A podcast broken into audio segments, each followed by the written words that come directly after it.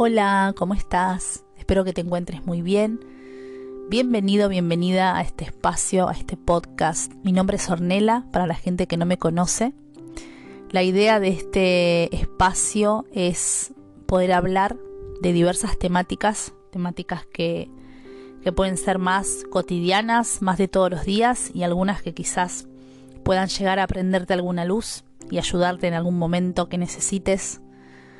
Así que si estás ahí navegando y caíste acá, primero te doy la bienvenida y bueno, te invito a quedarte en este espacio. Este es un espacio de autoconocimiento, de bienestar, de motivación también un poco.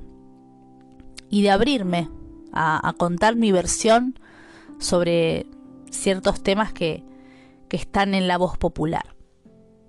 También te cuento, por si todavía no me seguís, que estoy en Instagram como ornela.alquimia espiritual en una cuenta destinada a la apertura de conciencia, compartir mis conocimientos y bueno, ayudar un poco a entender y decodificar algunas cuestiones que están sucediendo energéticamente y, a nivel astrológico también.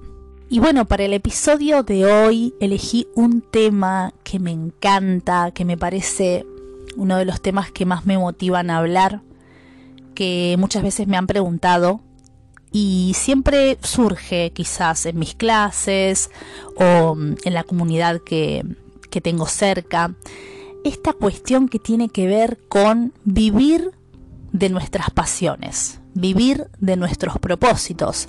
Así que decidí hablar de esto porque es algo que quizás estás del otro lado y tenés algún emprendimiento o algún don o algún talento y no sabes realmente cómo hacer para poder dedicarte de lleno a eso, te voy a contar mi experiencia, siempre esto va a ser completamente desde mi visión, desde cómo yo pude ir eh, logrando hacer de mi pasión mi propósito y de mi propósito mi forma y mi estilo de vida. Así que pretendo contagiarte un poco esas ganas y obviamente motivarte a que puedas vos también experimentar la libertad de dedicarte a lo que te gusta.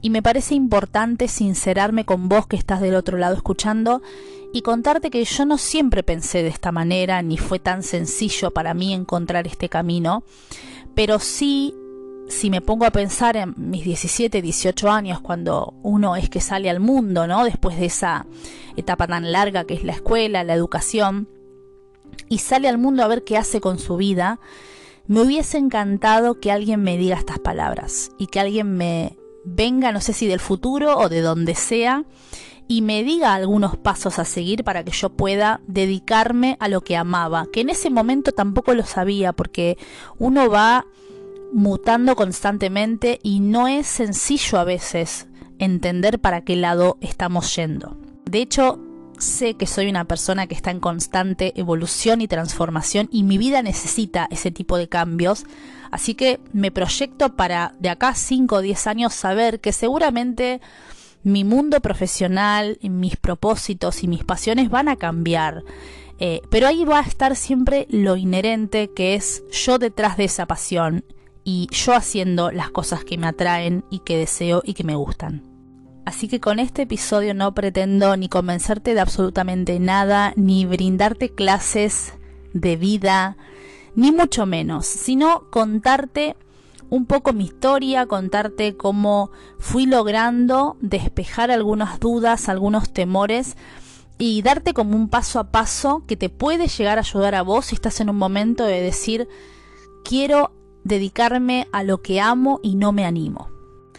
Bueno, para empezar, a mí algo que me ayudó muchísimo fue que desde muy pequeña, o sea, cuando les digo muy pequeña es mis 12 años más o menos, yo ya empecé a tener mucha intriga acerca de cosas que quizás eran mucho más profundas de lo que normalmente a esa edad se espera.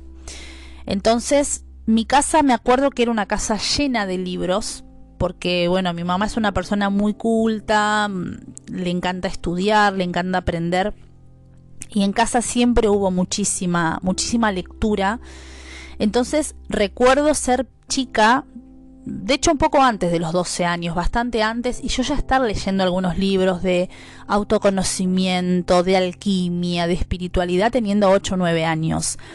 O sea, sí, es realmente raro en una niña ver eso, pero bueno, vengo de por ahí una línea que es bastante abierta en conciencia y eso marcó mucho mi camino, el camino que yo hoy elijo. Entonces para mí fue muy importante esa etapa de los 11, 12 años donde mientras sucedía el, el, camino a la adolescencia, también estaba surgiendo el camino hacia el autoconocimiento. A descubrir cosas en mí que por ahí tenían que ver con ciertas promesas natales que yo traía, y con esto me refiero a la astrología. Yo empecé a leer libros de astrología siendo muy chica y eso empezó a despertar una curiosidad en mí y entender que por mi sol en Pisces yo tenía ciertas inclinaciones espirituales, religiosas, artísticas también. De hecho, yo desde muy chica estudié baile, estudiaba teatro y todo eso había un condimento en mí natal que, venía inherente conmigo. Entonces, el empezar a leer sobre esos temas en mi caso fue fundamental porque ya eh, eso me fue inclinando a entender por qué me interesaban ciertas temáticas y por qué tenía ciertas maneras de, eh, de manejarme. Después obviamente que necesité la ayuda de un maestro, en, mi caso una maestra, que me enseñara mejor, entonces hice toda una formación de astrología a mis 15 años, que bueno, fue bastante clave porque ahí es donde se me encendieron todas las luces, o en ese momento sentía que se me encendían todas las luces, y, bueno, fui entendiendo a partir de aprender mi carta astral todo lo que a mí me estaba componiendo. Yo, por ejemplo, tenía 16 años y ya tenía el conocimiento de mis nodos lunares, sabía dónde estaban situados, sabía que mi sol tenía un buen aspecto con Saturno en Capricornio, entonces habían cosas que eran como demasiado para esa edad, pero al mismo tiempo me estaban dando herramientas increíbles, entonces para mí autoconocerme fue fundamental. Luego vino desde otros lugares, conocerme desde lo numerológico, desde mis números, entender patrones que se repetían también en mis ancestros. Entonces, conocerme fue una parte fundamental para entender mis potenciales, mis dones ocultos, las cosas a las que yo podía ser capaz de acceder que por ahí, desde otro ángulo, no sé si hubiese sido capaz de darme cuenta.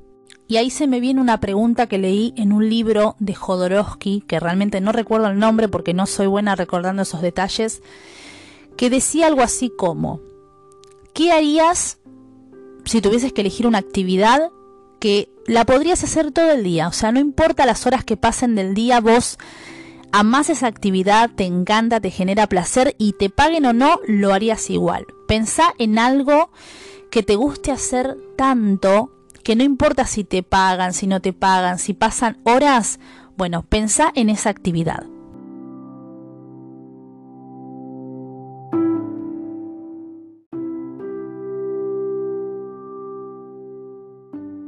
Una vez que ya encontraste esa lista de actividades, de acciones que te gustan, que te generan placer, que las harías todo el tiempo, es importante trabajar en la confianza en vos, la confianza en que realmente las puertas pueden abrirse para vos en cuanto a lo laboral.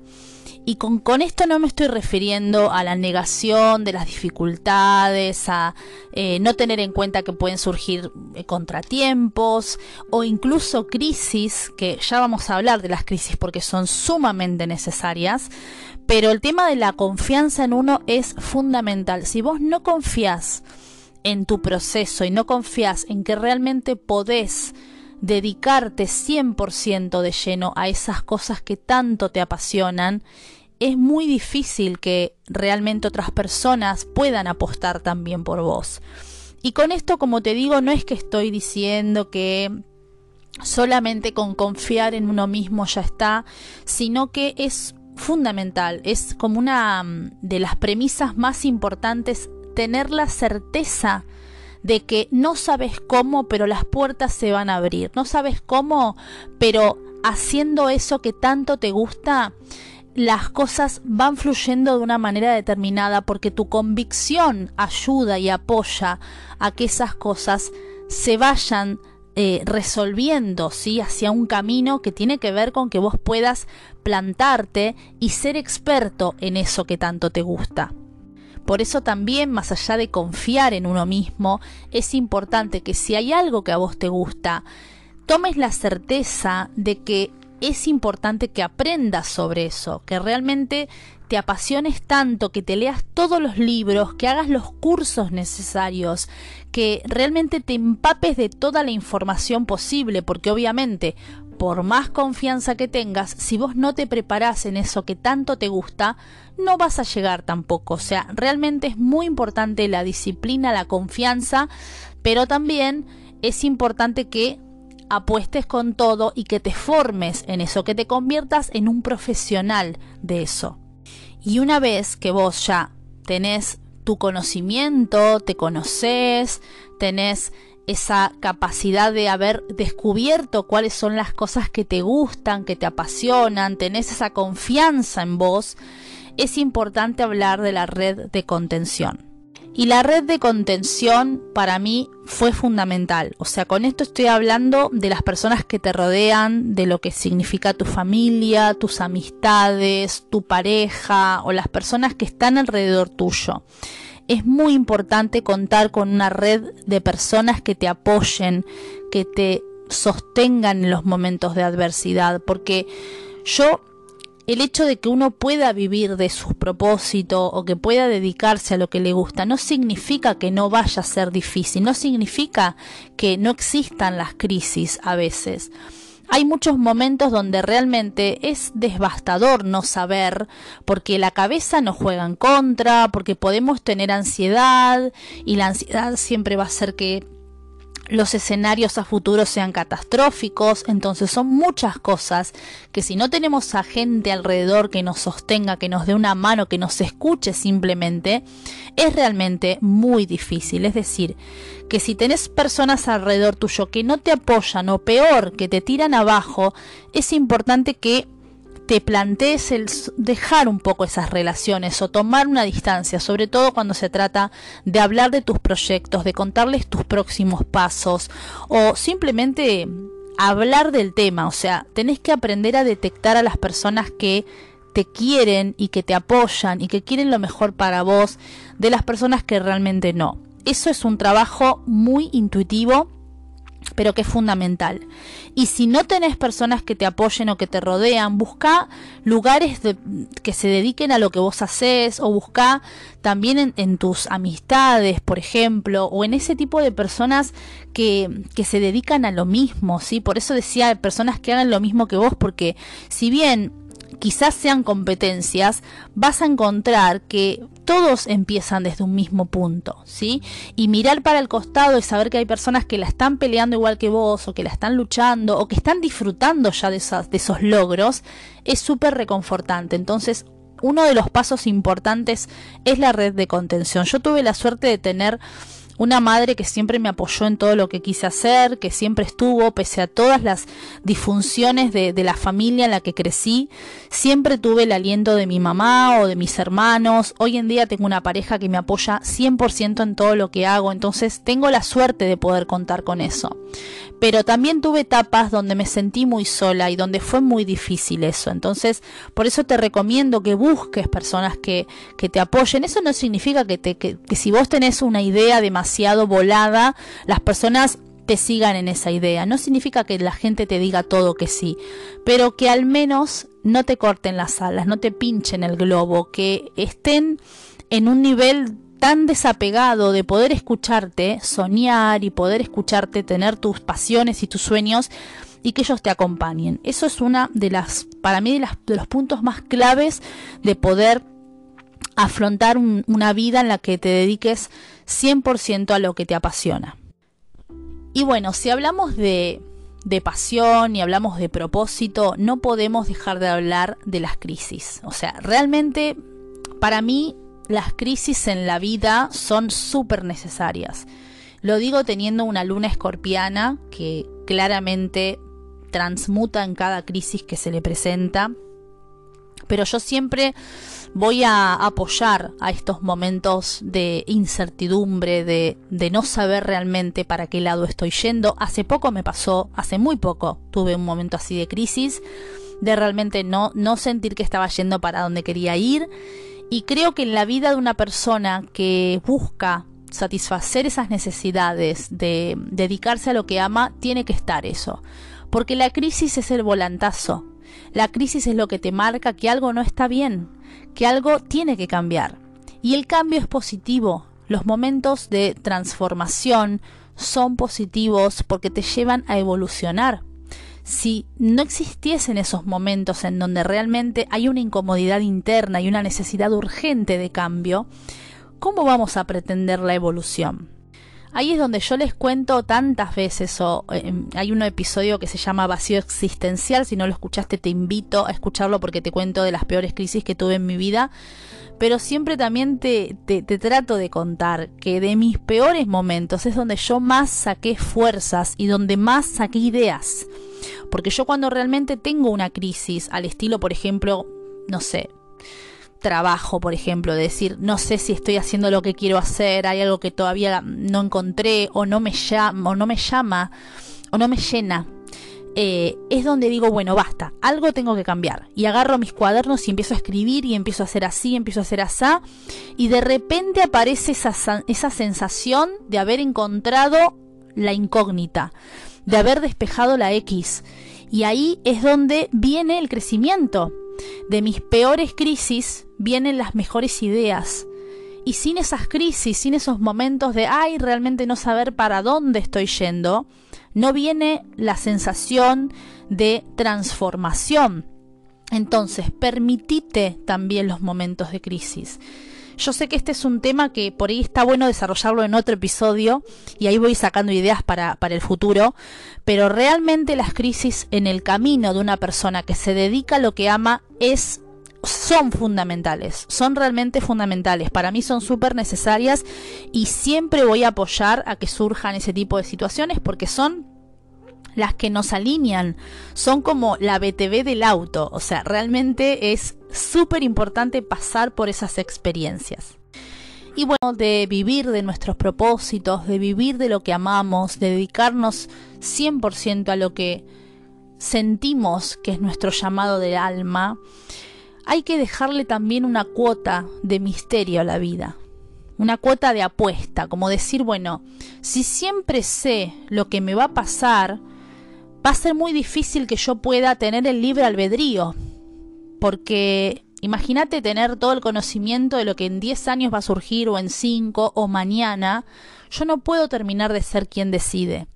Entonces, con esto te invito a que reflexiones, a que también pueden existir estos momentos de no saber, de tener incertidumbre, tener dudas, pero que sin dudas una vida con incertidumbres, una vida en la que dudes a ver si es el camino por allá, si es por acá, si es más lejos, es muchas veces más feliz que una vida en la que te sientas apagado o apagada, en la que sientas que estás perdiendo tu tiempo valioso, este tiempo que tenés en la tierra haciendo cosas que no te gustan.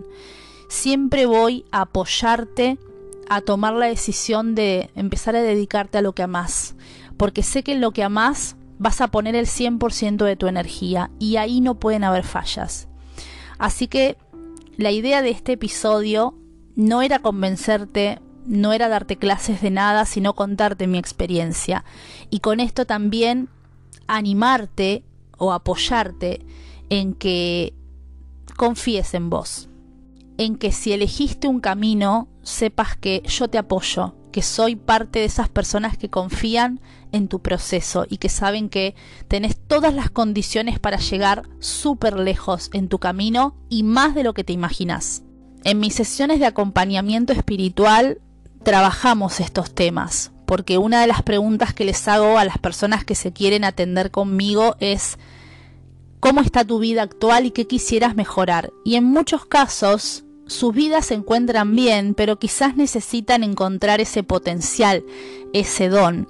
Así que mm, por eso a través de los acompañamientos yo trato de orientar a las personas a que se animen a vivir la experiencia de ser felices a través de su vocación, a través de su profesión y de lo que elijan hacer. Como te conté hace unos minutos, a mí me hubiese encantado que a mis 17, 18 años venga alguien y me diga, todas estas cosas que hoy te estoy contando. Y estoy segura que hay un montón más de formas de dedicarte a lo que amas. También estoy segura de que hoy siento un poco de sed de algunas otras experiencias que seguramente voy a poder ir viviendo. Pero soy paciente con mi proceso, me permito mis crisis, me permito mis dificultades, que son un montón, y las tomo como parte de mi aprendizaje. Así que sin dudas este episodio más que ningún otro, espero que te haya gustado, pero más espero que te haya servido, que te haya abierto un poco la conciencia y bueno, sabes que contás con mi apoyo, que me podés encontrar en mis redes sociales para contarme cómo te pareció el episodio también y sugerirme algún tema que te gustaría que trate.